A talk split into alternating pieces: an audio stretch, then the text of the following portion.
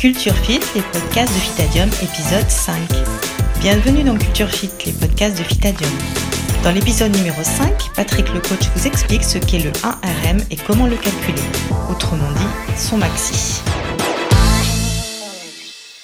Bonjour Patrick. Bonjour Christine. Alors justement, le RM, qu'est-ce que c'est? Alors l'ERM, c'est la, charge maximum qu'on est capable de déplacer, de mobiliser, que ce soit en poussant, en tirant, euh, sur une seule et unique répétition. C'est-à-dire que ça permet de définir quelle est la force maximum qu'on est capable de déployer.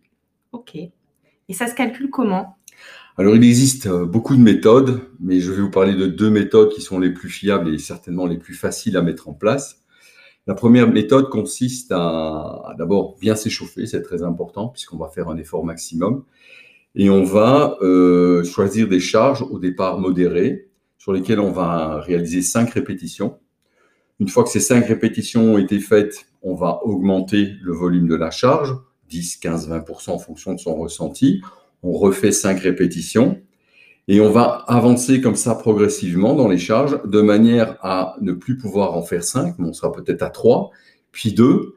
Et en prenant suffisamment de repos entre chaque série, il ne faut pas hésiter à prendre 3-4 minutes de repos pour être sûr de revenir frais sous la barre et, pouvoir refaire euh, l'exercice jusqu'au moment où on atteint cette charge qu'on peut lever une seule fois et pas deux. Et ça correspond à ce qu'on appelle le 1RM.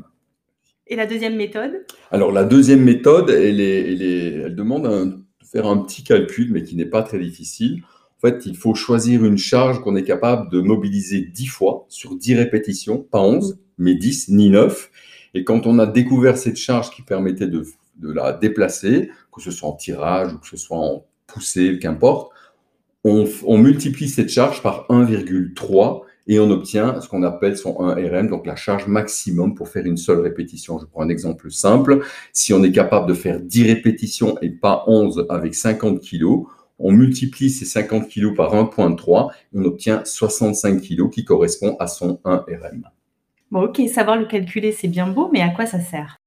Connaître son 1RM permet de faire deux choses. La première, c'est de travailler à la bonne intensité. C'est-à-dire qu'on sait que pour développer de la masse musculaire ou pour tonifier le système musculaire, il faut travailler avec beaucoup d'intensité. Et ce 1RM permet justement d'avoir un repère et de savoir si on est avec des charges suffisantes pour travailler à cette intensité qui permet justement aux muscles de s'optimiser. Euh, en général, quand on veut développer de la masse musculaire, on estime qu'il faut travailler autour de 80% de son 1RM. Euh, quand on essaye plutôt de, tonifier, on est sur des séries peut-être un petit peu plus longues. Par exemple, les personnes qui souhaitent perdre du poids, on va plutôt tourner entre 60 et 70% de son 1RM sur des séries un tout petit peu plus longues. Mais c'est à ça que ça sert essentiellement, de savoir à quelle intensité on peut travailler et de pouvoir le fixer rapidement, ne pas perdre son temps euh, à, chercher euh, le niveau de poids qu'on va mettre pour tel ou tel exercice. Et la deuxième chose, c'est aussi de voir euh, quand on progresse, si on a progressé, si notre entraînement a été bénéfique. C'est-à-dire que le 1RM d'il y a six mois n'est plus le 1RM d'aujourd'hui. Donc on peut vérifier par rapport à, à, ce, à, cette charge qui a été mobilisée une seule fois, si elle a augmenté. Si elle a augmenté, c'est que forcément on a progressé. Et quand on sait que la masse musculaire dépend directement des charges qu'on est capable de mobiliser, le fait d'avoir un 1RM qui a progressé, les charges sont plus grosses, on estime qu'on a progressé et ça permet de faire un bilan positif. Donc euh, on peut peut-être récapituler euh, les points principaux?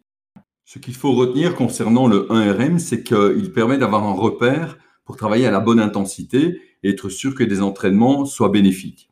Alors il existe deux méthodes simples pour pouvoir euh, estimer son 1RM. La première est d'augmenter les charges progressivement en prenant suffisamment de temps de repos entre chaque série de manière à pouvoir arriver à faire cette répétition ultime qui me permet de mobiliser une charge une seule fois et non deux fois.